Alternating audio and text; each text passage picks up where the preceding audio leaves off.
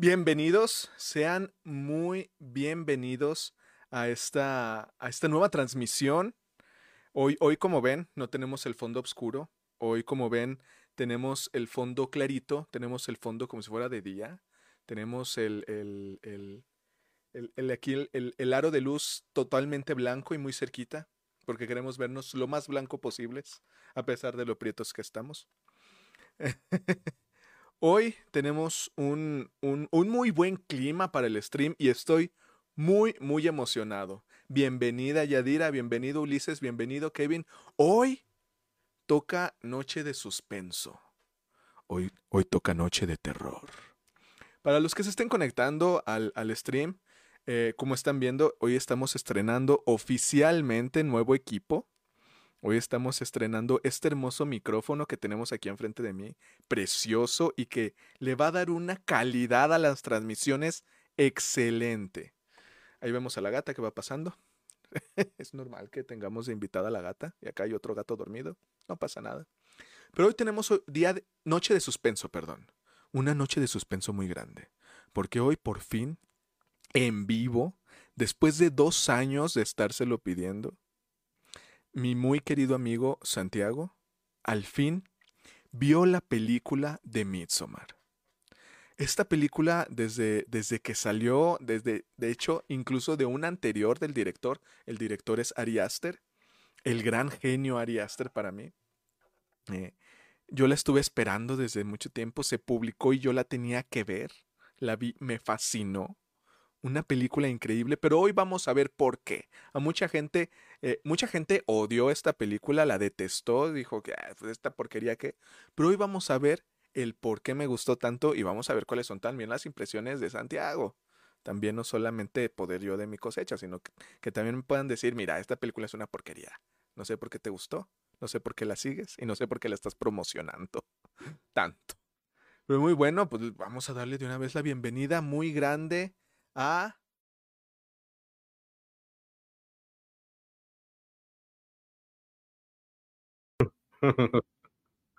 Pues yo aquí estoy. Yo aquí estoy normal. ¿Sí me escuchas al menos? Okey, la canción, pero Ya, ya me escucho ahora sí, pero no te Sí. veo. Pues yo Am, ¿por qué yo no te estoy veo? aquí. Yo aquí mi pantalla sí me observo. No, no, no, no, muy mal, muy mal, muy Igual no mal. se no se pierde mucho, pero con que me escuche, pues ya No, es pero ¿qué está pasando aquí? Terrible. Ahí está, listo. Ya, bueno, hola, ¿cómo Solucionado. Ahí estás? tuvimos una, una, un pantallazo que no se tuvo que haber visto, pero Ya fue rápido. sí, fue rápido. Fue No pasa rápido y nada. bueno, igual no no pasaba nada, pues nos escuchábamos y con eso bastaba. Gracias, Paco, nuevamente por la invitación. Hombre, un Y aquí gustazo. estamos con con las ganas de platicar Midsommar. Eh, tengo también mucho interés de conocer tu tu análisis, sí saber por qué te gustó tanto, por qué insististe tanto durante 2 años, creo que hasta más, ¿no? Insististe en que la viera, eh, siempre estás muy exaltado, muy emocionado cada vez que la mencionabas. Sí, actualmente todavía estoy muy exaltado. Sí, y pues sé que Hereditary o Hereditary Ajá. es tu película favorita de todos los tiempos. No, no, no, Igual tampoco. no no pienso verla nunca. No, esa sí, esa sí. no se la recomiendo. Esa sí, creo que no la veré. A lo mejor, bueno, dice uno nunca decir nunca, pero no creo estar, eh, listo todavía para verla. Pero bueno, eh, muchas gracias. Pues vamos a darle, Paco. Muchas gracias por la invitación. Y Pues vamos a empezar saludando al chat. Muchísimas gracias, Ulises Ramírez, Kevin, eh, Diana. Muchísimas gracias por estar por acá. Eh, Yadira, em, Jonathan, Sad. Muchísimas gracias por andar por acá, Sadcito. Y pues vamos a arrancarle. Eh, me está costando ver un poquito el chat. ¿Por qué? Porque desafortunadamente para ustedes y desafortunadamente para mí, olvidé que el chat es transparente y puse un fondo blanco. Así que me está costando verlo. Vamos a ver si ahorita lo puedo ah, capturar pantalla. El chat, chat, aquí estás. Vamos a ver si lo podemos mover para acá. Hago lo posible por por verlo. No, también no se alcanza a ver. No, es horrible, es horrible. Pero ahorita, ahorita lo solucionamos, no hay ningún problema. Pues vamos empezando con la introducción. Midsommar es, es, una, es una película de terror. Es una película de terror ambientada en Suecia. Sin embargo, quiero que también eh, dar importancia en, en, este mural que tenemos atrás de nosotros. De hecho, deja, desaparezco un momento. Nos vamos a hacer desaparecer un momentito para poder apreciar este mural. Porque este mural es la expresión de toda la película. Vamos a ver.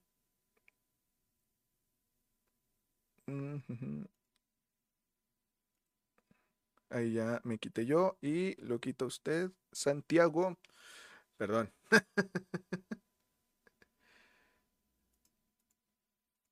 Ahí está. ¿Qué vemos en este hermoso mural? Este mural se divide en una, dos, tres, cuatro, cinco partes que podemos hablar aquí ya de una evolución del ser humano, ¿no? Eh, muchas veces a lo mejor lo veríamos al revés en cuanto a el nacimiento, a lo mejor lo podríamos ver representado con el sol, y el final de un ser humano, que es la muerte, que sería el, el, el, el primer, la primera parte de este mural. Sin embargo, en este mural, al principio, vemos a la muerte. Después vemos un acompañamiento de una persona sufriendo. Después un posible viaje. Y este viaje eh, culmina en una comunidad. Y esta comunidad ahora representa la vida. Santiago, este muralcito que tenemos en la parte de atrás, que sé que ya has visto, ¿qué te, qué te representa a ti? Porque es también con el que empezamos en la película. Sí, creo que conforme lo voy viendo varias veces, voy encontrando nuevos elementos, pero es la película en sí. El director, Ari, no tiene empacho de spoilear la película desde que es el, es el primer minuto y ya nos está poniendo un resumen de toda la película. Y a través de toda nos va dando pistas y solamente estamos con la expectativa de qué va a pasar, de cómo se va a resolver, cómo vamos a llegar a ese momento, al momento del sol, del sol de medianoche, muy nórdico, y estamos con esa sensación ominosa, ¿no? Me gusta mucho la palabra, lo ominoso, lo de mal agüero, lo que causa incertidumbre y que ahí está latente. Entonces vemos cómo ni dónde, pero va a llegar, y está como una sombra, como una nube, en este caso como un sol, porque está siempre despejada esa zona que, donde habita la comuna. Y, bueno, en sí todo el, mural es esa representación sintética de la película y que se me hace muy arriesgada, muy atrevida, porque yo incluso le pausé la, la película para poder observar los detalles y estuve con esa curiosidad, qué va a suceder, qué representa cada uno de ellos. Y claro está, Mm, el primer momento, el primer cuadro es significativo. En lugar del sol está la calavera que está haciendo llover nieve de su boca. Es el contraste de, de lo terrible, de la tragedia, que creo que marcó mucho el carácter de la película, le da esa atmósfera tan dramática, tan terrible, que yo te decía, soy muy empático y padezco mucho junto con la protagonista, con Dani, ver a, sus padres en, esa situación, totalmente perpetrados, violentados en, su cama y a su hermana con la manguera conectada a la boca. No has hecho aviso de spoiler, mi estimado Paco, ah. pero pues yo creo que... sí, son las primeras escenas. Yo creo que esto ni siquiera es considerado spoiler, pero de una vez creo que es bueno eh, decirles a todos los que están aquí conectados, a todas las eh, las personas que ahorita están conectadas, chicos, si quieren ver la película, es bastante fuerte. Es, eh, yo no la podría catalogar como miedo o terror, sino es perturbadora. Y es, es un drama perturbador, así de fácil.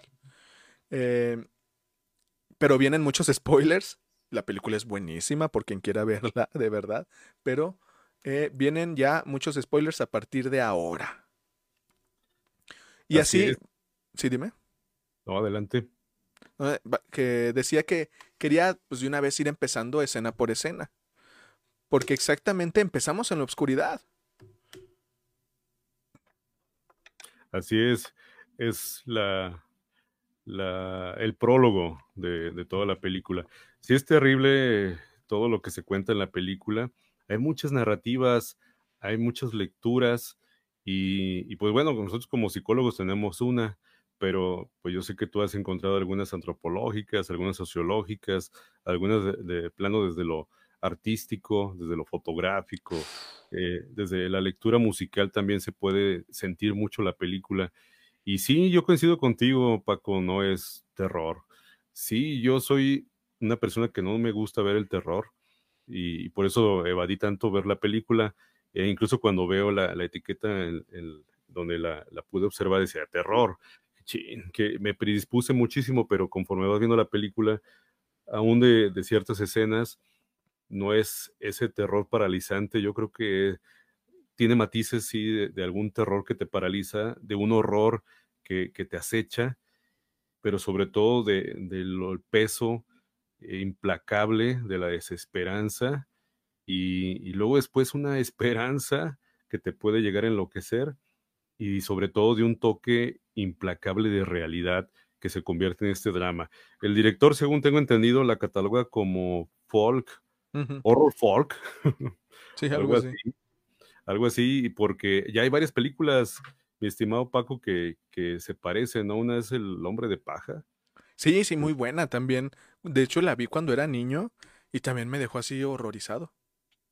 Y, y otras películas, Paco, que hablan sobre sectas o sobre comunas, eh, donde este choque, ahorita vamos a hablar de lo cultural, pero ahorita de este choque ante lo restringido eh, es muy fuerte para el visitante, ¿no? Entonces, uh -huh. yo no la catalog catalogaría tampoco como terror, como yo creo que su anterior película sí se puede catalogar, Sí. y tiene muchísimos matices, y en el momento en que uno llega a ciertas escenas crudas, uno podría así tener esa concepción de terror, pero yo creo que se puede diluir o se puede dejar a un lado para hacer otro tipo de, de lectura. Entonces, bueno, ya nada más para concluir, mi estimado Paco, el mural es muy fuerte y yo creo que es el carácter de la película, la, el toque medieval, el toque agridulce, eh, la cuestión folclórica, ahí está escandinava, se siente, y sobre todo la risa sardónica, burlesca del sol al final, ¿no? Este sol tan famoso de, de, allá de los escandinavos, es el, el, la antítesis de, de, las películas de terror precisamente, donde todo es oscuro, donde toda esta, esta atmósfera gótica es la que permea, acá no, es de día, y eso te da todavía más esa sensación de no guarecerte en ningún lado. Hay una barrera, una muralla de, de árboles en ese campamento comunal, donde no, no tienes más respaldo que la misma gente que está ahí. Entonces, pues vámonos, Paco.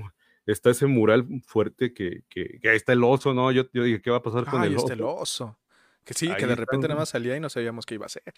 Exacto, yo estaba con ese temor ominoso de, de que iba a tener una participación terrible, este, desgarradora, pero bueno, tuvo otro papel. Pues vámonos pues, escena por escena, mi estimado Paco.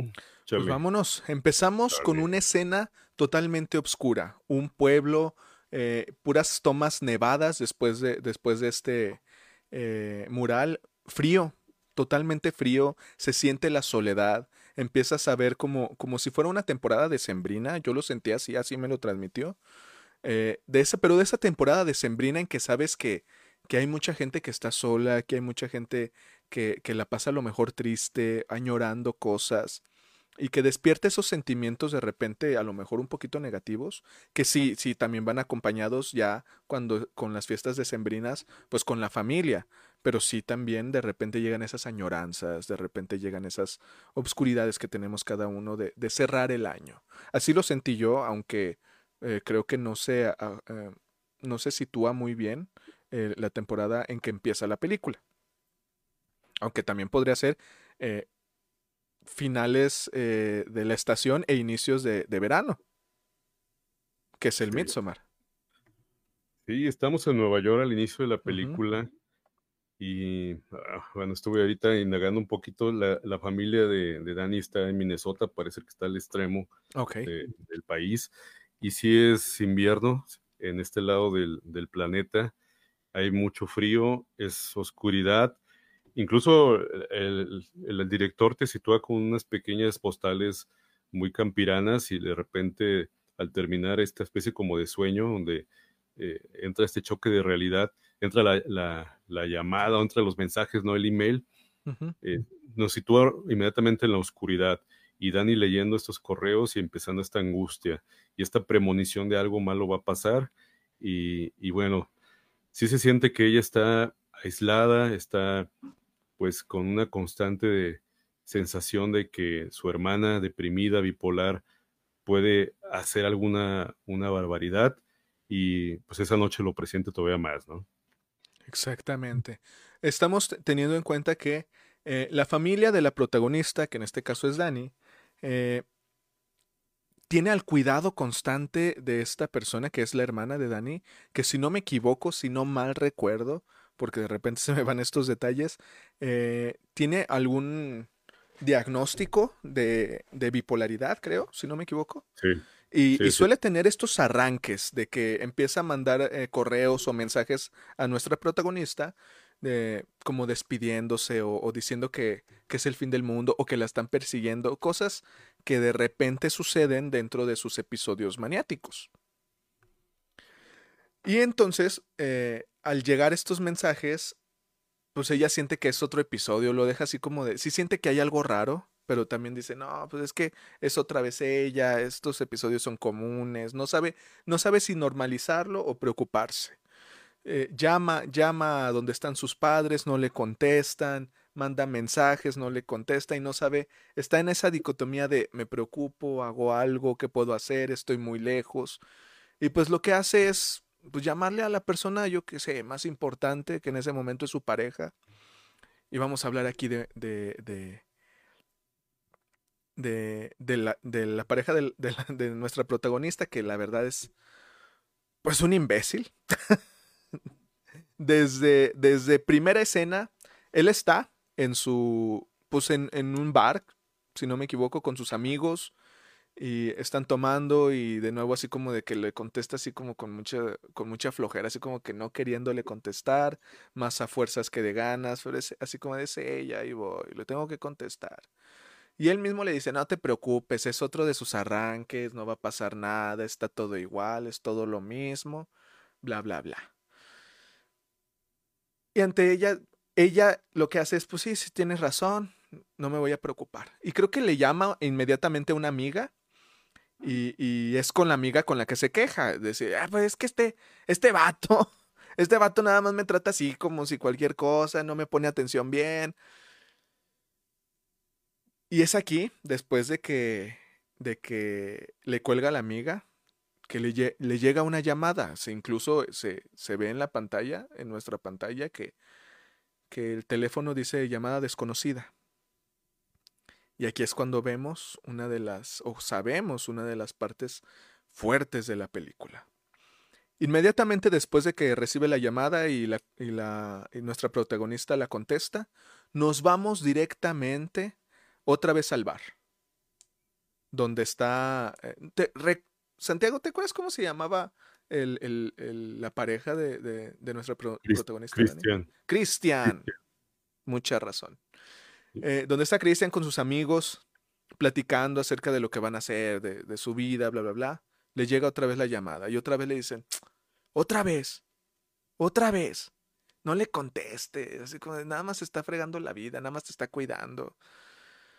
Y es aquí cuando llega una de las escenas, cuando él le contesta a Dani, que más, que más me impactaron a mí, porque me parece una actuación increíble. Al momento de contestar, lo único que escuchamos es un llanto, un llanto de desesperación, un llanto de, de agonía por parte de Dani, un grito desgarrador horrible de estar sufriendo como nunca había sufrido en su vida y un constante, un constante reclamar de no, no, no, no, no. La llamada anterior que había recibido Dani eh, era por parte de, la policía. Le habían llamado para, para decirle que pues habían encontrado eh, su casa. Se, ve, se ven las escenas como poco a poco los bomberos eh, van entrando a su casa, hay unas mangueras que están conectadas al escape del, del auto de la familia. Y dichas mangueras, una va conectada, eh, está conectada al cuarto de los padres, donde los padres estaban durmiendo, y otra está conectada directamente a la boca de la hermana. Sellada incluso por, por, por, por cinta, Cinta. por cinta de la que es gris, metálica. Y donde simplemente pues la hermana había asesinado a los padres y se había suicidado en el proceso. Es una escena fuerte, es una escena cruda. Muestran todo el recorrido lentamente de las mangueras. Nos muestran la expresión de la hermana, como incluso su piel se empieza a volver gris. Eh, Es una escena horrible y devastadora para nuestra, nuestra protagonista. Donde ahora ella está sola. Perdió todo, totalmente perdió a su familia. No le queda nada más que la unión que actualmente tiene con Christian. La cual, a mi parecer, si ya era a lo mejor un poquito dependiente, porque ya se notaba que ellos no se llevaban muy bien, pero estaban juntos por alguna razón, pues ahora están juntos porque ella ya no tiene absolutamente a nadie. Está sola. No le queda nada. Si no me equivoco, ella está estudiando psicología y él está estudiando eh, antropología. Antropología. Exactamente, junto con sus compañeros. Para irnos adelantando, porque las siguientes escenas tampoco son tan importantes, eh, Christian tiene un viaje con sus amigos por el mundo donde tienen que, donde van a estar haciendo la tesis de uno de sus amigos, eh, donde están exactamente revisando culturas extrañas, diferentes culturas del mundo que a lo mejor están aisladas y que no han sido tan estudiadas. Y, y van a ir a un viaje a Suecia. Suecia. Suecia. Es que siempre me equivoco Suecia con, con Suiza. Hmm. Siempre se me confunden. Entonces van a ir a un viaje a Suecia, exactamente al festival del Midsommar. Y por eso tenemos ese hermoso título de nuestra película. Al, que es un festival de verano. Es un festival de verano que tiene la cultura de allá y que pues eh, los va a llevar uno de sus compañeros que se llama Pele, que también es muy blanco. Eh, y pues los va a llevar porque constantemente él está en, un peregrinar, él, está en una etapa de su vida de peregrinaje y va a ir a, a- a- a- a mostrarle a sus compañeros este, este lugar, este, esta comunidad que, es, que está celebrando el Midsommar. Al principio, de nuevo, eh, la pareja tóxica que es Christian, la toxicidad, si lo podemos llamar así, aunque también es bastante molesto para mí el poderle llamar eh, una relación tóxica, simplemente Christian es un imbécil, así de fácil. Y, y lo que tiene Dani es que pues está en un momento pues terrible para ella, ella está en un momento que es muy frágil y simplemente se está intentando aferrar a algo para seguir sobreviviendo. ¿Quiere, quiere comentar algo de momento? Pues este, yo creo que estoy pensando en, en la, en el impacto de narrar por sí misma la película. A veces ya no da chance ese, ese ritmo, esa impresión que nos deja la película. Y podemos incluso ahorita narrarla completa Ujú. y por sí misma hablaría, ¿no? Pues eh, ahorita que ya, ya brincaste a esta otra parte, yo todavía eh, quisiera hablar mucho sobre la primera escena. Y, y Pues nada más lo que agrego ahorita para no extendernos también, porque si no el video sí se va a hacer como de cuatro horas. Con esa podríamos estar hablando ocho horas de, de esto. Sí, tanto describiendo toda la película como tratando de interpretar, tratando de, de no solamente interpretar, sino comentar lo que nos hace sentir, las, las impresiones bestiales que luego nos llega a dejar la película. Yo quisiera nada más recordar esta situación de, del llanto, el llanto después de que está él con ella en el sofá, se ven dos pinturas a los lados, muy simétrica la, la escena, se va acercando la toma y ella está con un llanto tan desconsolado que creo que ese es de los momentos que te sitúa en una película estremecedora y que te a mí me dan ganas de irme, de dejarla, eh, porque es tanto el dolor que se ve ahí, y ahí es donde coincido contigo muy fuerte de que es una excelente actriz para poder representar este, este dolor allí.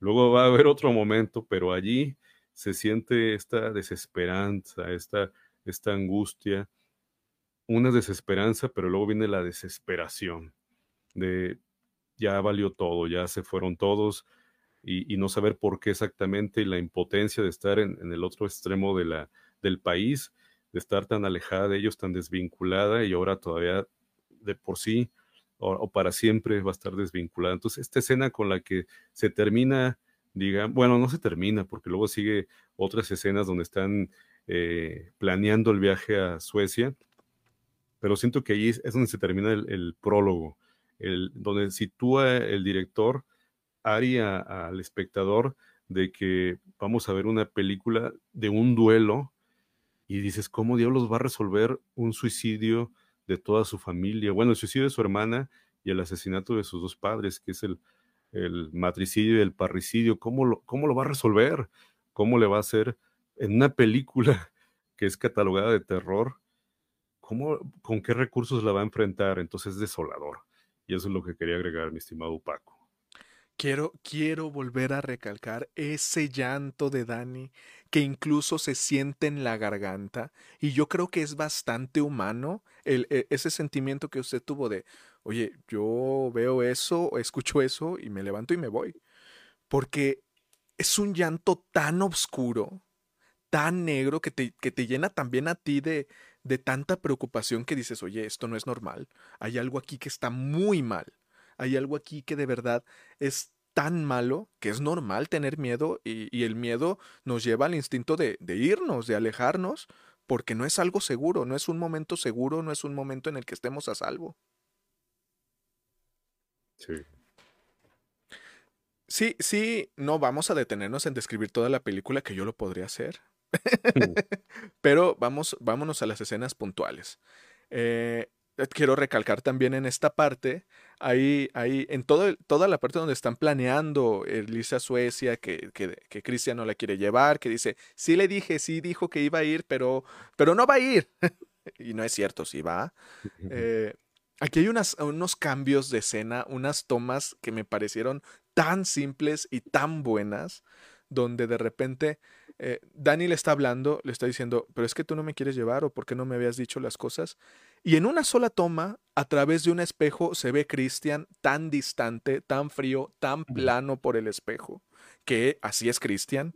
No necesitaban ponernoslo en un, en un espejo, pero, pero se ve así representado porque también es eh, eh, artístico verlo así tan lejano, el doble de lejanía porque está reflejado por un espejo, el doble de plano, y el doble de, de, de frío.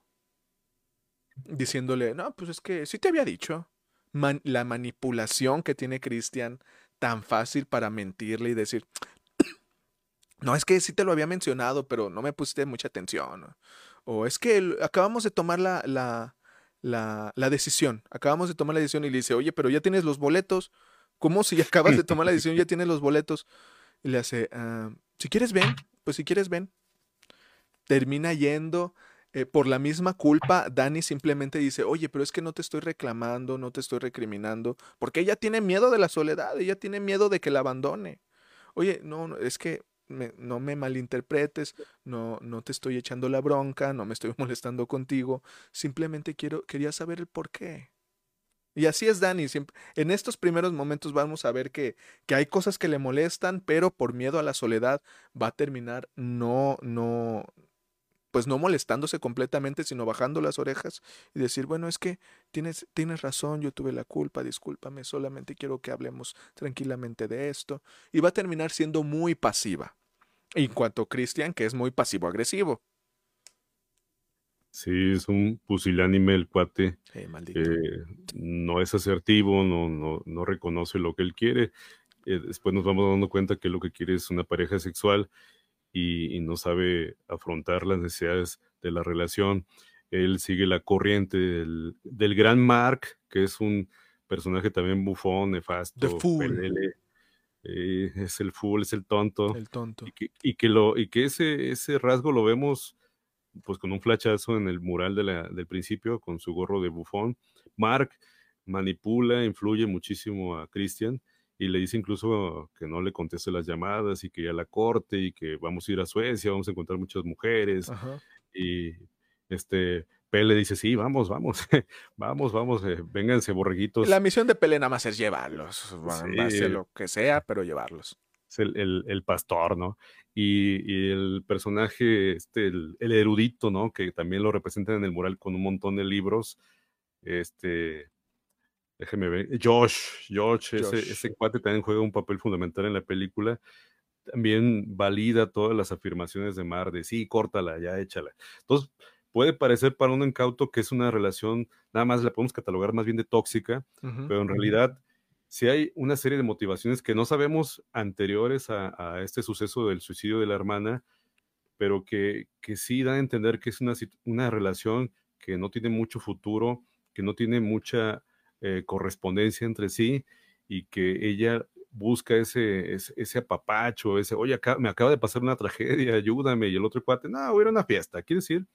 Pues ella, pues sí, vamos, y, y sí, esa distancia, sí la había yo percibido a través de los espejos y a través de muchos más elementos durante la película, y, y esta sí. llamada luz de gas, que luego acá los psicólogos nos gusta utilizar ese término gaslighting, o la luz de gas donde te quiero, no te quiero, o te quiero confundir, para que tú tengas la responsabilidad. Sí te lo dije, pero tú no te acuerdas, Ajá. que es muy común en las parejas. Entonces, sí tiene es, esta lectura de, de, película de conflicto de parejas, pero creo que no es la intención totalmente del autor, sino, bueno, también estaría interesante, ¿no? Cómo, cómo se desembocaría este conflicto que tiene constantemente con su, con su novio, donde lo confrontaría a su totalidad, pero ella no quiere confrontarlo, ella lo que quiere uh -huh. es incluso encontrar una pista de cómo resolver lo que le está pasando, se siente angustiada, se siente sola, se, se, siente confundida con la impotencia de todo lo que acaba de pasar, se siente terrible, y el otro cuate lo que ese es un hedonista que no sabe ni, ni, ni si seguir la relación con ella, si concentrarse en su tesis, si hacerle caso a sus amigos, y pues ahí va, a las caiditas, jugándole al loco, y creo que ahí es donde pues se decide llevársela, ¿no? Y en ese, en ese encuentro donde la lleva a la sala, y están todos los amigos, eh, él se va con, con Mark, seguramente Mark le va a reclamar, ¿para qué llevas esta vieja? Eh? Cosas, cosas machistas, ¿no? Se la lleva y se queda sola está Dani con, con Josh y con Pele. Ajá. Josh, pues también Josh. es un apático, está en su rollo de su, sí, de su tesis. El... Él no le cae tampoco bien Dani por, por la influencia de grupo, es bien importante esta influencia de grupo. Se para y, y se acerca a Dani con, con Pele y ahí empieza este trabajo de seducción de Pele y ahí te dejo. No, sí, es que también hay que ver que Josh está en esas escenas, pero ni siquiera lo vemos. Y si pones atención, ahí está. Está en toda esa escena, pero está ahí parado viendo a la, a la, pared, sacándose los mocos, quién sabe qué, porque le vale. Él está sí. enfocado en su tesis y no le importa nada más. Y, y aquí es cuando, cuando sí empieza el trabajo de Pele, que es, eh, recordemos, Pele es la persona que, vi ya, que viene de la comunidad, que se crió en la comunidad de Suecia y que, y que está en su peregrinaje. Llega con Dani y le empieza a preguntar acerca de, eh, oye, lamento mucho lo que sucedió eh, con, con, sus papás, lamento mucho todo lo que has vivido, me va, me, me ah, le pregunta si va a ir eh, al, viaje, ella le dice que sí, que sí va a ir, le, dice, me da mucho gusto que vengas con nosotros. Eh, ahí está dibujando la mesa, le gusta a Pele mucho dibujar, eh, que también es una parte importante, bueno, una parte des destacable de la película. Eh, y aquí es cuando se empieza a tener esta cercanía más de, de como un pequeño confidente. Porque aquí es cuando Dani le dice, no, pues es que es, vamos, vamos a viajar en Suecia en temporada de mi cumpleaños. Y espero, espero que, que Cristian ah, tenga algún, algo conmigo. No le quiero recordar porque no quiero echar a perder la sorpresa, así como si, si le hubiera, le fuera a preparar algo. Dice, pero, pero, pero así van a estar las cosas. Entonces, a partir creo que de ese punto, que, que me parece importante lo del cumpleaños, creo que se convierte Pele en un pequeño confidente. en un pequeñito confidente de saber algo que los demás, que la bola de los demás no sabe. Y ahorita para Dani es muy importante porque prácticamente solo se lleva con Cristian, solo está Cristian y ahorita hay una pequeña llamita en Pele de que ahora sabe algo que todos los demás no. Su cumpleaños. Y vámonos. Aquí damos un giro de 360 grados porque eh, Pele le menciona a su familia de nuevo. Ella empieza a tener como conflictos, recordar, se va al baño y ya estamos en el avión. Ella está llorando en el avión, en el baño del avión, está sufriendo de nuevo y ahora sí, ya llegamos a Suecia. A la hermosa Suecia donde siempre es de día. Bueno, en esta época del año. En esta época del año y tiene que padecer los comentarios misóginos, ansiosos de Mark, porque él lo que quiere es eh, fornicar con las suecas. Y ella dice, ay, ¿a qué hora llegamos? O los padece y llegan después de un buen rato en, el carro a esta comuna, bueno, a, la, una pradera que antecede a, a, Harga, no sé, Harja, como no sabemos. Harga. Pero no sé si tú sí sepas, tú sí sepas sueco, mi estimado, pero pues yo no, no, lo domino como tú, pero bueno, en esta pradera em, eh, ella pues, se nota que está ansiosa, se nota que está triste, eso, eso yo creo que durante toda la película no lo deja, más que un pequeño flachazo al final, pero ya está, está, está pesadumbrada, llegan a esta pradera y yo creo que ahí eh, pues tú empiezas a disfrutar mucho la película, mi estimado Paco, porque empieza con esta experiencia psicotrópica que, que yo creo que que sí está muy bien lograda y que, es este eh, viaje y luego que se convierte en mal viaje de ella. Pues a ver, descríbelo. Sí, exactamente. Llegamos primero a esta pradera, donde a, nuestro grupo de, de, amiguitos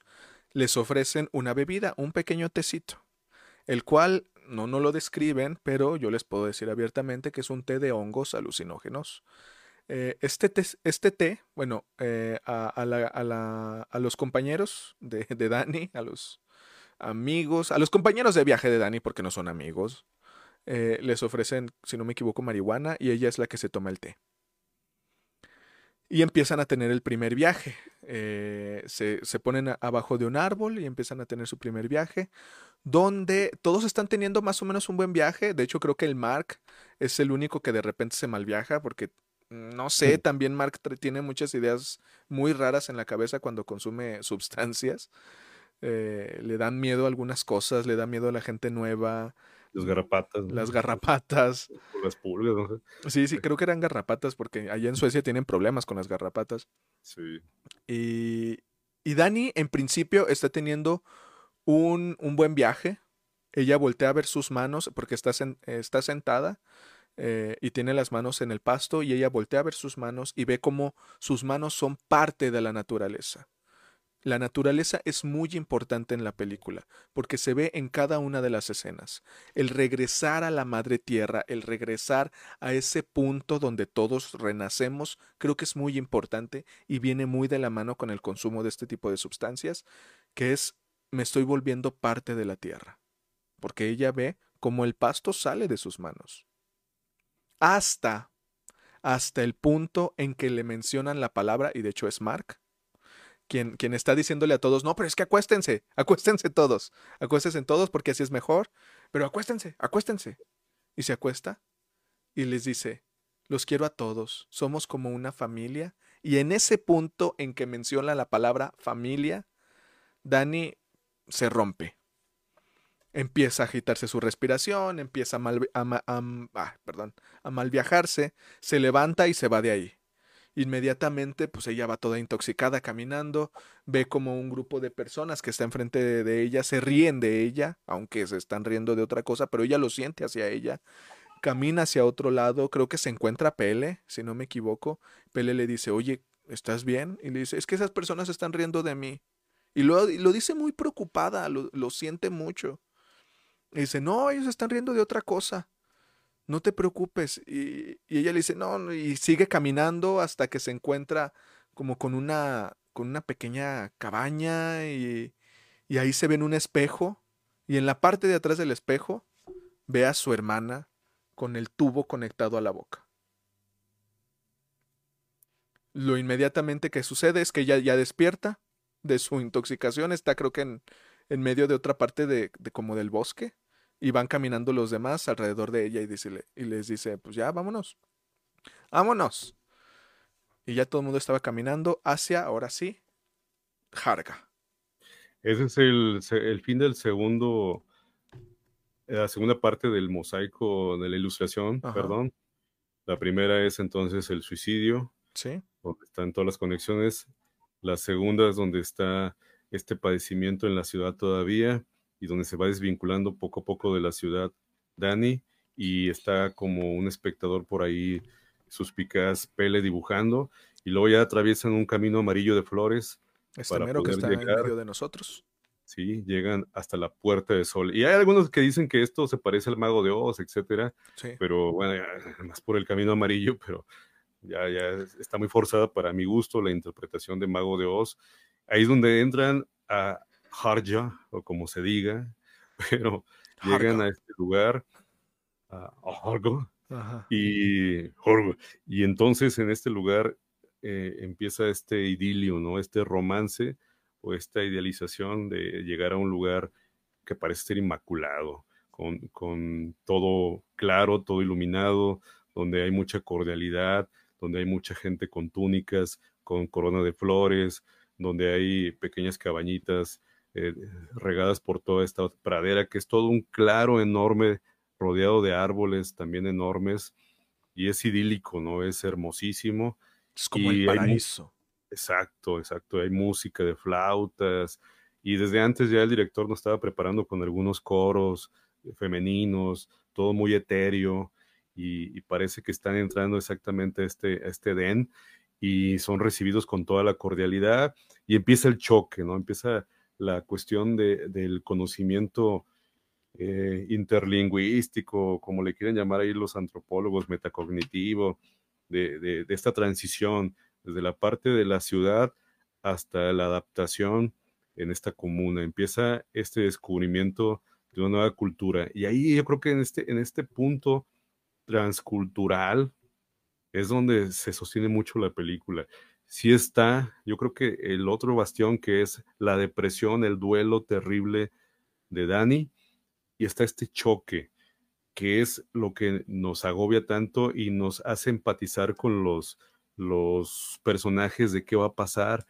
es algo nuevo, está también lo recalcitrante de Mark, que se pone para evitar las garrapatas los calcetines encima del pantalón y no quiere que lo, lo piquen los insectos y este mal viaje que tuvo, esta, esta postura chocante de dónde estoy, este tiene la cara roja, y este, o sea, totalmente criticó, ¿no? Como diríamos, y, y, y sí, eh, se van definiendo los personajes. Por ejemplo, Josh empieza a hacer notas, empieza a hacer preguntas técnicas y como que dicen este cuate porque tan preguntón. Pele empieza con su cordialidad, ella viene a mi casa y, y, que le digan a Pele, tienes muy buen ojo eh, para, para atraer personas. La, la indiferencia y, el aparente cuidado de, de Christian con Danny. Entonces ahí empieza, empieza todo este shock, este marco para que empiece lo mero bueno en, en, la celebración del, del, inicio del solsticio de verano. Sí, yo creo que viéndolo desde la perspectiva de esto es una película de terror, los están llevando a una comuna rara, los van a matar a todos y se va a morir primero el negro. es lo primero que pensamos todos. O, los hindús, ¿no? sí, y di que no llevaba un mexicano, porque si no también ahí es de los primeros. Ese hubiera sido el primero. Hay una pareja de, de hindús, son, son, hindús, mi estimado Paco, a lo mejor me estoy viendo muy, muy eh. estereotipado, también muy prejuicioso. Es un cuate alto, ¿no? Moreno, con, con ojos grandes y su, y su novia, que es su prometida, también tiene ojos grandes y, y el hermano de, de Pele es el que los lleva, ¿no? Y supuestamente están muy emocionados porque los va a casar. Y este cuate dice, no, pues sí, te vamos a casar. El chiste es que, que, que, va gente de la comuna que anduvo en el mundo pero también van estos invitados. Entonces, ahí se, se, siente esta, esta posibilidad de que algo terrible va a pasar, ¿verdad? Los van a aniquilar de alguna manera, pero pues, pues calmantes montes. Exactamente. Pero pues vámonos a lo bueno. A partir de que nuestros protagonistas pasan por este aro de sol, este aro solar, vamos a ver siempre tomas donde se divide la soledad, el pasado de Dani, de soledad, de, de depresión y el que podría ser el futuro de Dani.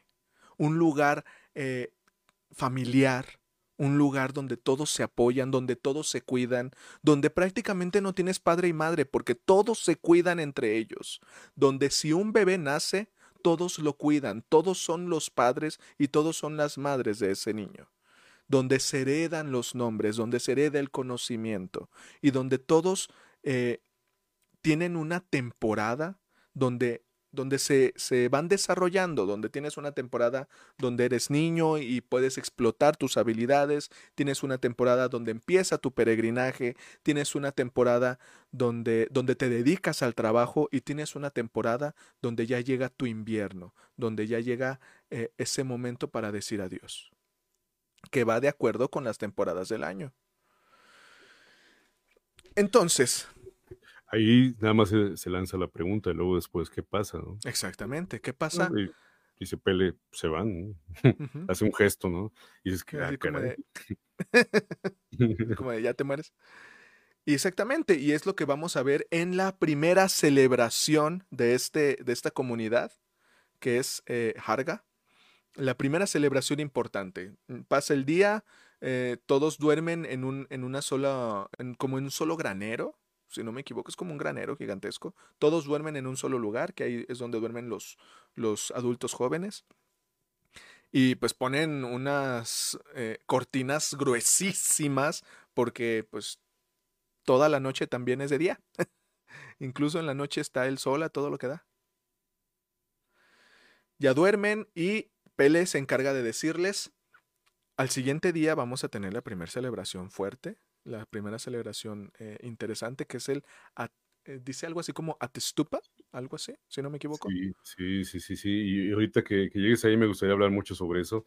Por pero antes, pero antes, mi estimadazo, quisiera también hablar de, lo, de la escenografía, de los, de los pictogramas, de las runas, de, de toda esta esta magia que se logra hacer con, tantas figuras, con tantos elementos que inserta Ari, sobre todo cuando están todavía en la pradera, en, dentro de la comuna, se ve una especie de storyboard de, historia, donde se ve una mujer y dice, ah, sí, es una historia de, seducción.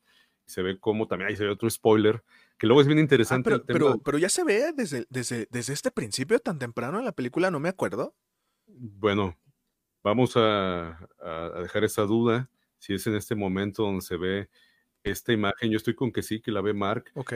Y que, y que te digo que son spoilers, pero que no pasa nada, que incluso es a propósito el spoiler, porque el spoiler te, te da solamente esta posibilidad de cómo va a pasar, pero yo te voy a decir como director exactamente cómo va a pasar lo que te estoy dando como atisbo, como pista. Y se ve, no lo, eh, igual nomás lo cuento rápidamente, es como una mujer, como una mujer prepara una serie de, acciones pócimas para encantar a una pareja.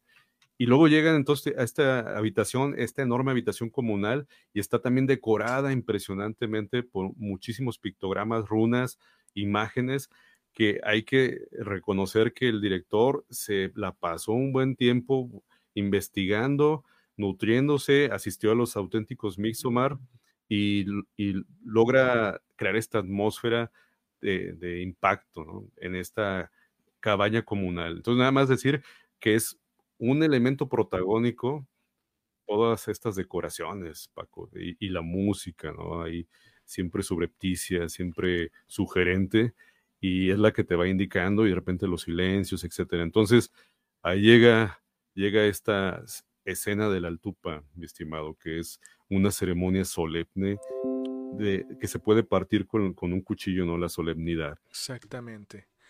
A Testupa eh, le preguntan a Pele, ¿pero qué es? Incluso intentan buscar por internet, pero desafortunadamente hasta ya no hay nada de internet, así que pues les toca de eh, hacerle caso a Pele, que es mañana lo vivirán, mañana se explicará por sí solo y, y llega ese momento. Ya cuando llega están primero en una en un gran comedor, en un gran comedor al aire, al aire libre, de nuevo todos de blanco, excepto ellos que van con sus eh, pues con su ropa normal de calle, eh, pero todos de blanco en un lugar precioso, donde todos nos, yo creo que nos encantaría ir, ir a comer con nuestra familia porque es un lugar como con una, con un clima perfecto. Entonces, y atrás, perdón, Paco, hay una cabaña ah, sí, muy triangular que incluso el día anterior se quiso conocer, pero dijeron, no, ese es un lugar sagrado, es Ajá. prohibido. Atrás de, de- de este comedor está esta cabaña y, y la corona, ¿no? Y te dejo continuar. sí, por supuesto. Entonces, pues empiezan todos, eh, se reúnen, toman todos sus as- asientos, pero no inician. No inician hasta que dos personajes que, que son, podría decirse, los más viejos de, de- de la comunidad, llegan y se sientan en los, en los extremos de las, de las mesas, los cuales también están acomodados como en un... eh, bueno, ahorita no puedo decir en qué están acomodadas las Como una mesas. runa. Sí, como Como una una runa, runa, ¿no? una runa Es una- gigante. Sí. Y en los extremos están estos dos eh, eh, personajes, que es una, una señora y un señor. Ya, Y que salieron de esa cabaña, Paco. Ah, Sí. mucha razón, mucha razón. Salen de esa cabaña, salen caminando, se acercan y ahora sí, cuando ellos toman eh, asiento, todos los demás también comienzan a comer. Comienzan a comer y eh, a la mitad prácticamente de la comida, ellos empiezan a pronunciar unas palabras muy extrañas que pues a pesar de yo hablar sueco perfectamente no reconozco. Sí, sí. Eh, Es sueco, en- sueco antiguo, ¿no? Del norte. exactamente. Sí. Y empiezan a hacer unas respiraciones que también son como muy características de la comunidad, que es que lo hacen prácticamente después como de cada, cada oración o de cada acción importante que ellos van a realizar. Y, y ya después llegan unos tronos eh, de madera donde ellos se sientan, los elevan y se los llevan. Y ahora sí ya tenemos la primera escena fuerte que le encanta al director Ari Aster meter en, todas sus películas. Estamos enfrente de un risco, increíblemente grande e increíblemente blanco.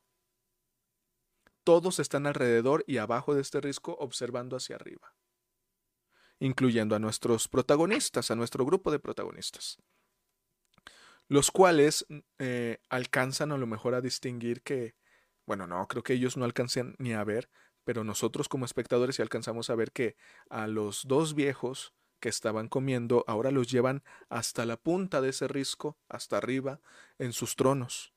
Y es ahí donde ellos cortan sus manos y las embarran en una lápida, bueno, en una piedra que tienen arriba en el risco. También es aquí cuando y viene lo fuerte. eh, el primero, que es el- el hombre viejo, se coloca muy cercano del, del borde del risco, hace un símbolo con las manos, hace su respiración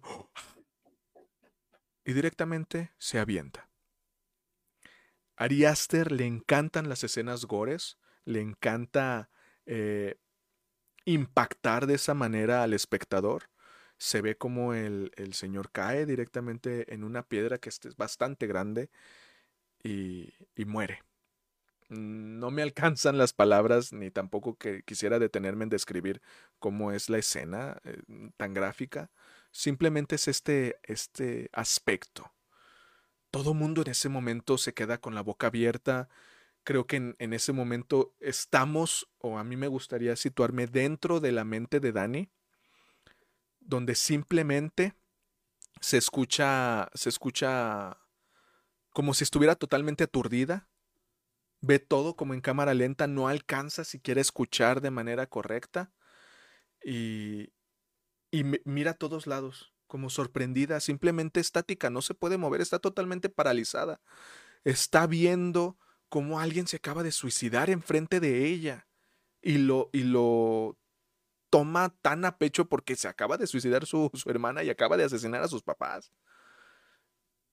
Y es aquí cuando lo ve y todo, todos también sus compañeros lo ven y se quedan con la boca abierta y los únicos que, que, que alcanzan a, a como a, hacer algo es el otro grupo que lleva el hermano de, de, de, Pele. de Pele, que ellos sí se, em- se indignan totalmente. y Es que, ¿qué están haciendo? ¿Por qué están haciendo esto? ¿Por qué nadie hace nada? ¿Por qué nadie, si sabían que iba a pasar? Entonces, en, ese, en esa pelea, ven que hay alguien más que se está asomando, que es la señora eh, vieja también que estaba comiendo y también hace los mismos símbolos con las manos, hace la misma respiración y se avienta. Ah, creo que me, estoy equivocando, ¿verdad? Primero es la señora. Exacto. Y después el señor.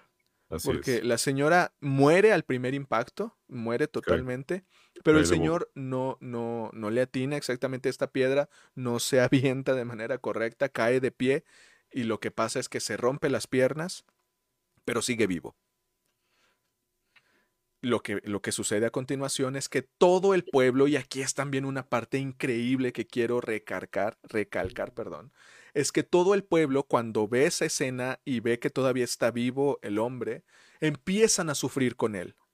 Todos empiezan como a intentar imitar eh, eh, el llanto del hombre, eh, el dolor del hombre, y como también a intentarlo hacerlo suyo.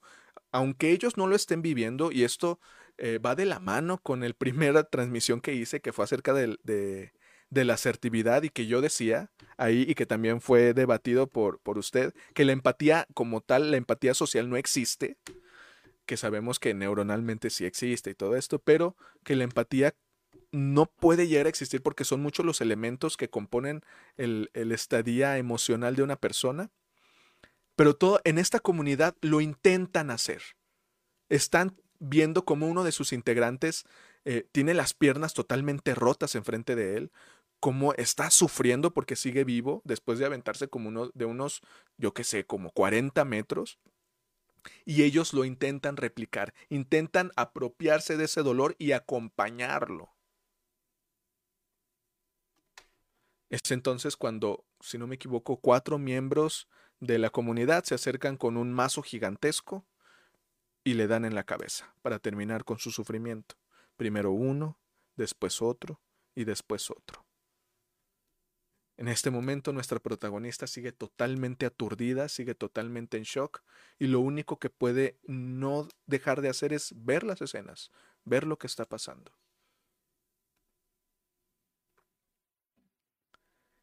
¿Qué te, hace sentir todo esto? Ahorita en el chat están vueltos locos. Dice, justo en esa parte, dice Carlos Trujillo, justo en esa parte dice, ok, esta peli es otro pedo. Ulises Ramírez se quedó también como, como Dani, dice, no mames, así como totalmente eh, eh, aturdido también por lo que estamos describiendo. Sí, es lo que algunos llaman cenicidio o gerontocidio y que da para para una sesión, una charla completa sobre este tema y que no es algo o, es un recurso facilón de algún director de terror clásico, sino tiene todo un fundamento histórico basado en mitos. Y, no solamente está esa parte eh, ancestral, sino está este debate sobre si el ser humano tiene esa esa conciencia, esa necesidad, esa decisión de terminar con su vida eh, a través de la eutanasia o a través de, este suicidio terrible. Eh, la, testupa supuestamente sí, sí existe, o sí existió más bien, perdón, y, hay varios riscos que, allá en Escandinavia, Suecia y no sé si en Noruega, están catalogados como un sitio de, de suicidio. Y en otras culturas se habla de si esa posibilidad tanto de casi asesinar, dejar a, su libre albedrío, su, su, su suerte, ¿no? abandonándolos en, en, bosques, dejándolos sin comer para que mueran por inanición, y estamos hablando de los ancianos. Y, y ahí pues me, me, pongo a preguntarme si la lectura que hacemos nosotros, que estamos relativamente más jóvenes, por supuesto Paco, que es mucho más joven que yo, eh, si puede haber alguna variación y sobre todo por, por una persona mayor, ¿no? Si hay una persona mayor de 70 años, ¿qué reflexiones le provocará esto?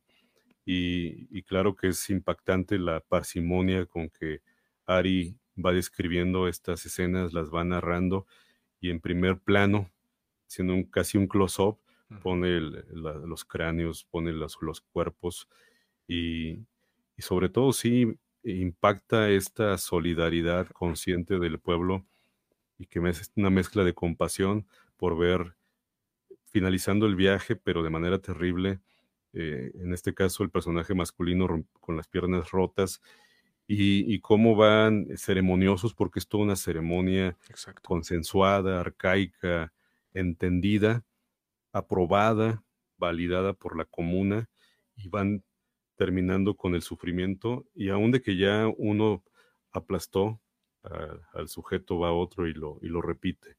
Y sí, el recurso cinematográfico del close-up o el, acercamiento a Dani con este efecto de, vértigo atrás de ella, utilizando estas lentes muy, muy luminosas, con, con, los diafragmas muy, muy abiertos, donde todo parece girar, donde todo parece convertirse en un torbellino de emociones y ella transmite ese pánico y donde al mismo tiempo Simon, si no me equivoco, y su pareja, la, pareja también de extranjeros, de ajenos a la comuna, empiezan a indignarse y algunas de sus, de las personas que están alrededor eh, lo juzgan, algunas sí alcanzan a juzgarlo, de qué le pasa. Sí, así como, incluso lo miran así como de qué, qué, trae este vato.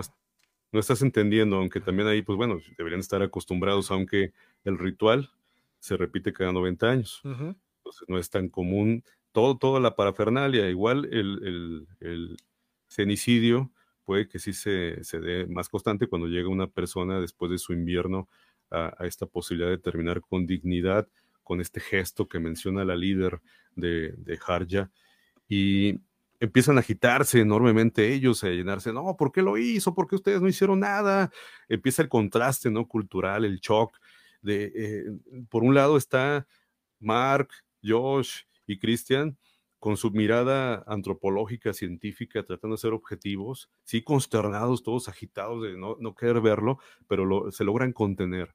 Pero Simon y su esposa están totalmente eh, eh, en shock, están angustiados, están enojados con la gente que no hizo nada, gritaron, imploraron que no se aventaran, pero lo hicieron y empieza a, reclamarle al público, ¿por qué no hicieron algo? Entonces llega la reina, la líder lideresa de esta comuna, le dice, calma, calma, y con, con mucha generosidad, sin, sin ser restrictiva, tratando de ser inclusiva, les trata de explicar, miren esto, y ahí es donde podemos ser muy polémicos y, y, y, ser muy sensibles, ¿no?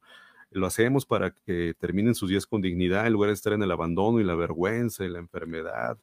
Y bueno, pues ya nos tocará a todos estar en esa disyuntiva de, de culturalmente cómo ellos aceptan esta, esta situación y cómo nosotros como mexicanos la, aceptamos, ¿no? Entonces es un tema, yo sé que es muy personal, muy fuerte, muy terrible y que está lejos del terror per se, ¿no? Exactamente. De, ese recurso cinematográfico que vemos en La Monja, que, que, que, se han visto en tantas películas coreanas, ¿no? Igual estoy diciendo una barbaridad, Paco, tú eres más experto en el cine de terror. No, sí, es que es que el cine de Ari Aster da esto, que utiliza otros recursos que no son los mismos que vemos en las películas y que por eso a mí me gusta, porque estoy cansado de que simplemente te pongan ahí de repente una monja que de repente se aparece, se acerca a ti y te grita. Odio ese recurso tan fácil que es el screamer, sino que te ataque de otras maneras, que te ataque en tu forma de pensar, que te ataque en tu filosofía, que te ataque en lo que sabes que es la vida en, en, todo lo que te han enseñado y que te digan, oye, mira, aquí hay otra manera de vivir la vida y, y, que es un poquito mórbida a lo mejor para lo que tú consideras que es la vida. Sí, y, y Ari, pues como tú bien dices, le encanta hacer estos acercamientos, ¿no? Esta crueldad, esta crudeza de las imágenes desgarradoras y las deja un rato, no las deja ni un segundo. A veces sí juega con eso, es muy hábil, pero cuando es explícito, es explícito, y, solo los de temple fuerte, de estómago fuerte, la observan, e incluso hasta los sociópatas, ¿no? Y los psicópatas pueden mantener esta calma observando o, a tener esta distancia emocional de decir, ah, qué buen, qué buen maquillaje, ¿no? Me siento un poquito mal porque yo he visto la película como unas seis veces. y te has detenido ahí. no, pero es que pausa todavía, eh, eh, Santiago, creo que solo has visto, bueno, y no te pido que la vuelvas a ver, sino solo has visto la película una, vez. La primera vez que yo la vi y cuando se hacen estos close-ups a los, a los cadáveres, yo sentía que duraban como media hora. Yo decía, no manches, es que ya duró mucho esta escena, pero al verla la segunda vez, duran nada. Es como un parpadeo. Como que al, al, verla la primera vez te impacta tanto que se queda tanto en tu cerebro que ese, ese momento se te hace eterno.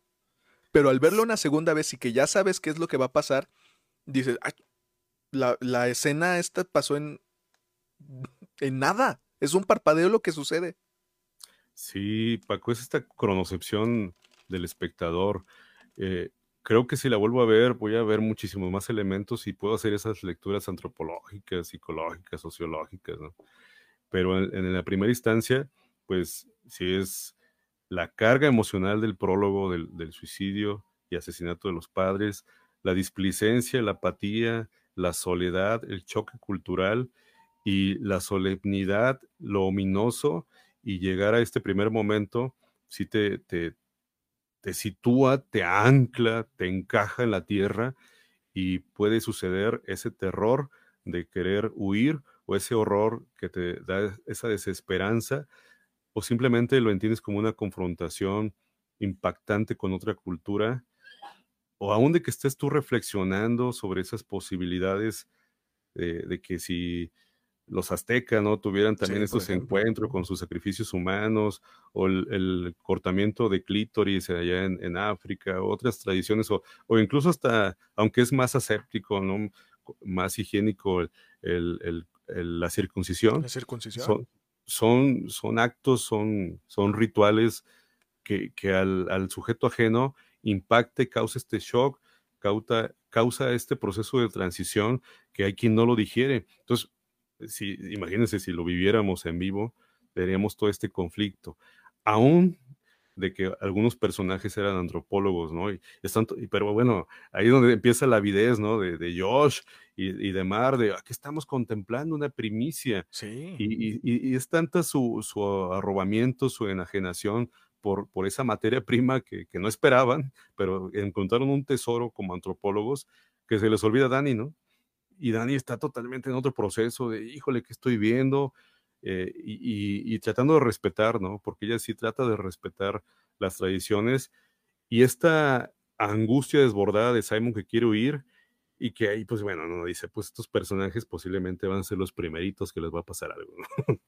Quiero recuperar también esta escena del que acabamos de describir del suicidio de dos personas ya de avanzada edad con eh, lo que le pasó a Dani. Eh, también su hermana se acaba de suicidar, sin embargo para ella fue horrible, sufrió muchísimo y creo que esta primera escena, primera escena fuerte, donde acaba de ver a dos personas hacer el mismo acto, no de la misma manera, pero el mismo acto de suicidio, cómo es tan solemne para los demás y a lo me atrevo a decir que aquí, a pesar de que le está pegando y está sufriendo, empieza a resignificar para ella lo que es el suicidio. Porque si para ella fue tan horrible, ¿cómo puede ser que para estas personas que están en comunidad, que están en familia, sea un acto tan puro, tan solemne, tan de pasar al siguiente nivel, al siguiente proceso?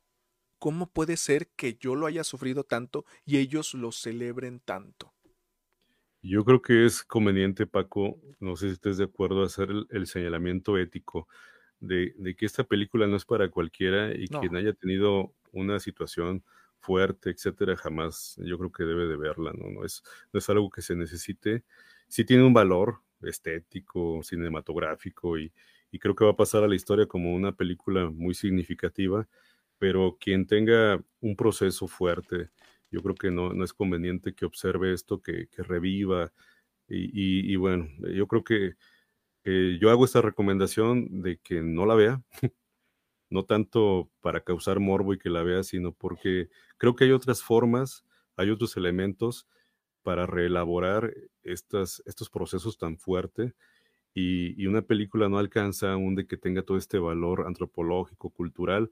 Creo que, que es es para otro tipo de público, no para alguien que acaba de pasar por estos procesos, Paco. ¿Cómo ves? Sí, totalmente de acuerdo. Nunca Midsommar va, va a ser una película como de aprendizaje en las etapas del duelo. No, eso, eso nunca va a ser una realidad. Eso no va a ser así. ¿Por qué? Porque simplemente el objetivo de Ari Aster es buscar eh, maneras extrañas o mórbidas o perturbadoras de, de hacer una de hacer algo normal, de hacer algo que pudo haber sido simplemente un viaje de estudio de una cultura, que se, que se vaya por, por el camino más extraño y más perturbador. Eso es lo que buscaría Aster. El buscar dentro de, de lo normal, de lo común, lo perturbador. Ese camino que se desplaza y que termina siendo a lo mejor erróneo, a lo mejor horrible, pero que le sirve al protagonista, de una u otra manera. Pero no quiere decir que le vaya a servir al, al público, simplemente es una historia y no sirve para este tipo de cosas. Así es, Paco. Pues bueno, ocho y cuarto, mi estimado Paquito. Ocho y cuarto. Vamos a hacer la segunda y la tercera parte de esta sesión. No, pues vamos a, vamos a darle para adelante. Sí, vamos a darle rapidito, nada más escenas así impactantes, fuertes, comentamos y nos vamos yendo porque nos estamos pasando de lanza con esta descripción de esta película y es probablemente por mi culpa porque me gusta mucho. No pasa nada. Entonces vámonos. Después de esto, eh, Dani se va por un lado y aquí se ve otra vez la división de la cámara. Por, un, por el lado derecho tenemos a toda la comunidad avanzando junta y por el lado izquierdo totalmente la soledad, que es el lado por donde se va Dani. De nuevo, a su soledad. A llorar en la soledad. Y los demás, eh, incluso Cristian le dice, ¿estás bien? Y nada más Dani le dice, no quiero hablar de eso ahorita, ahorita déjame sola. Y Cristian, bueno, y se va. ah, perdón me parece bien, y se larga. Aquí es cuando desafortunadamente Cristian dice, ah, pues yo también quiero hacer mi tesis aquí, no me importa que mi amigo el negro, perdón.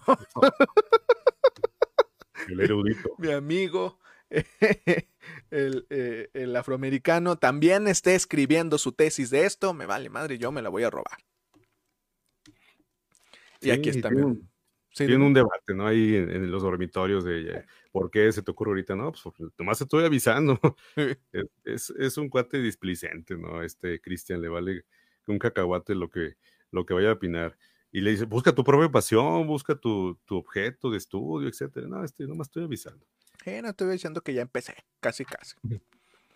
si quieres, vas a ser mi colaborador, ¿no? Colaboramos juntos.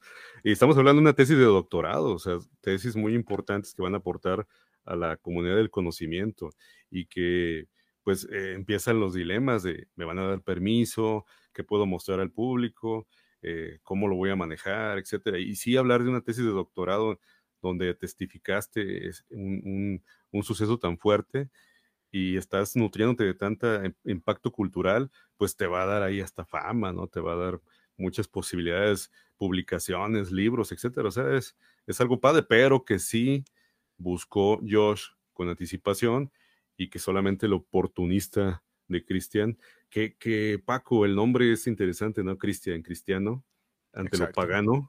Ante, lo, ante este, todo lo pagano que sucede. Sí, es más ajeno.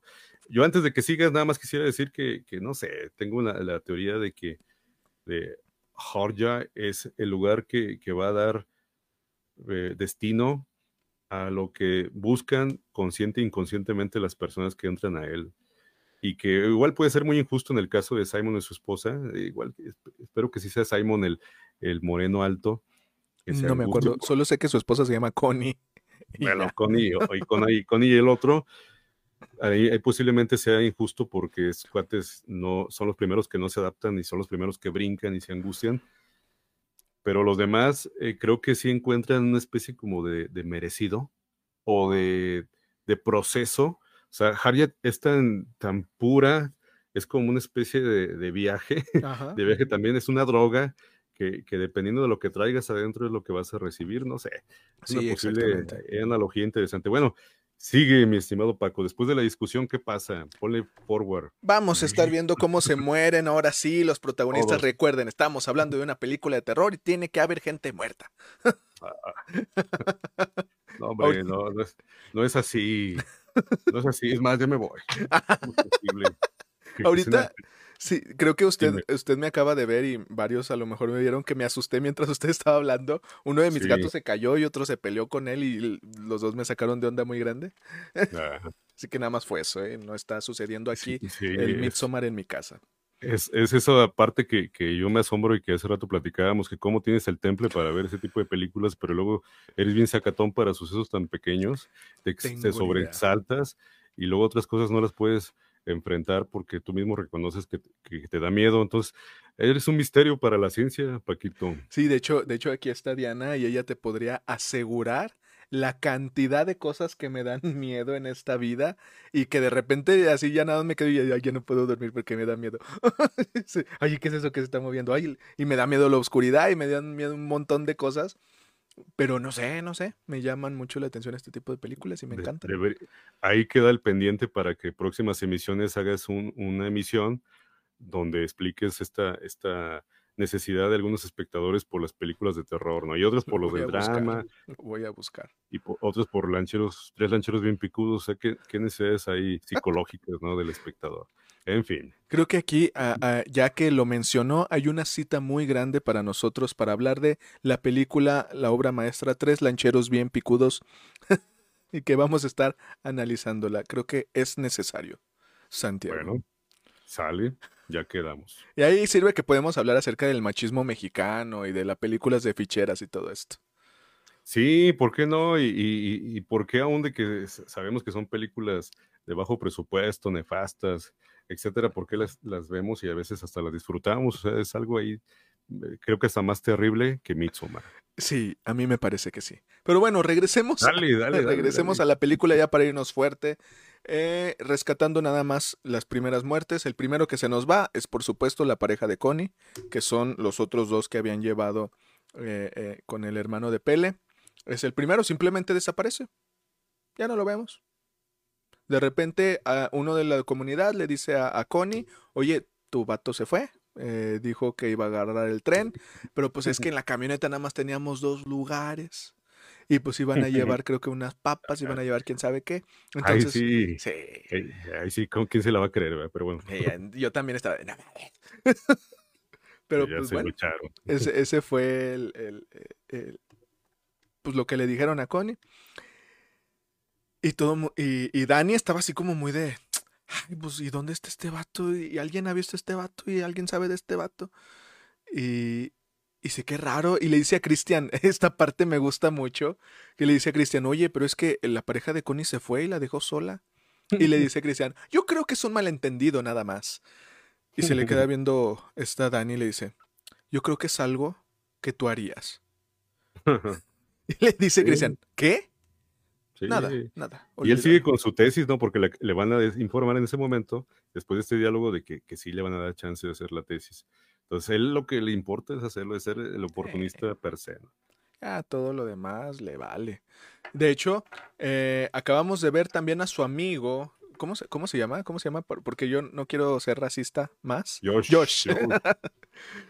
Eh, vemos a su amigo Josh que en la noche ve como una chica se, se acerca a su cama y le pone una piedrita con una runa dibujada abajo de la cama. Maya, Maya. Maya se lo deja ahí y se le deja. Él, él alcanza a recuperar la piedrita y se la lleva a Pele y le dice, oye, ¿qué es esto? ¿Qué significa esto? Y le dice Pele, ah, pues es la runa del amor, que se utiliza como un hechizo para enamorar a otra persona. Y dice, pues es que lo encontré abajo de la cama de Christian. Y que más allá, eh, esta persona que deja esta, este símbolo, bueno, esta prenda debajo de la cama, ya en, en un día anterior, eh, jugando una especie de ronda, ¿no? Se están agarrando de las manos, le había dado ah, una patada, que es una señal de me, me, interesas. A Cristian le dio una patada a Maya y Cristian eh, dice, ah, caray, eh, ¿puedo participar en, la, en el jueguito? Sí. Y pues Dani se da cuenta de que este cuate lo que busca es ahí algo, ¿no? Algo busca y se para. Entonces, eh, sí, e, esta personaje Maya, la vemos que está tratando de armar algo, ya después nos damos uno cuenta que es tiene un interés especial sobre Christian. No, y que, cuando yo, yo cada vez que veo la película y cada vez que veo esa patada, siempre digo, ay, esa madre ha de doler, ¿no? Porque va, van así jugando y tras, le den las costillas y digo, ¡ay! yo, yo, primero pensé que, era como, órale, pues, nos caes gordo, no sáquese, sáquese de nuestra comuna, pero no, es una señal de amor, ¿verdad? Que luego eh, también es un tema interesante como luego algunos eh, han aprendido de que la agresión, el jalar el pelo, etcétera, es una señal auténtica de amor o de interés, ¿no? Que desde niños lo manifestamos. Ah, cuál, hombre, es una es agresión y se acabó. Ajá, exactamente. Pero Ahí sí nos parecemos con, con, la comuna. En fin, adelante. No, y también, en, y también en el hechizo, también nos parecemos en el hechizo que hace Maya para con Christian, que lo que hace, y vamos a describirlo así como se veía en los carteles de la película, en su comida le pone vellitos púbicos, ¿por qué no? Pero en su bebida. Y en su bebida, unas gotitas de lo que conocemos como la regla femenina. Exactamente. Y lo, como lo conocemos aquí en México, agüita de calzón.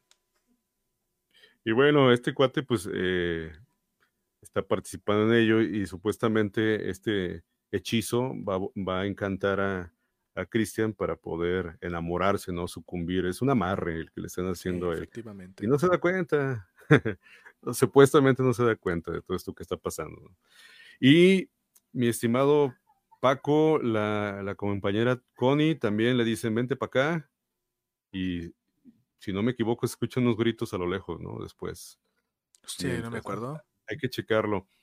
No estoy seguro, pero creo que sí, después de que se llevan a Connie, que porque también se, la van a llevar, se escuchan gritos y en eso también ahí tengo que volverla a ver.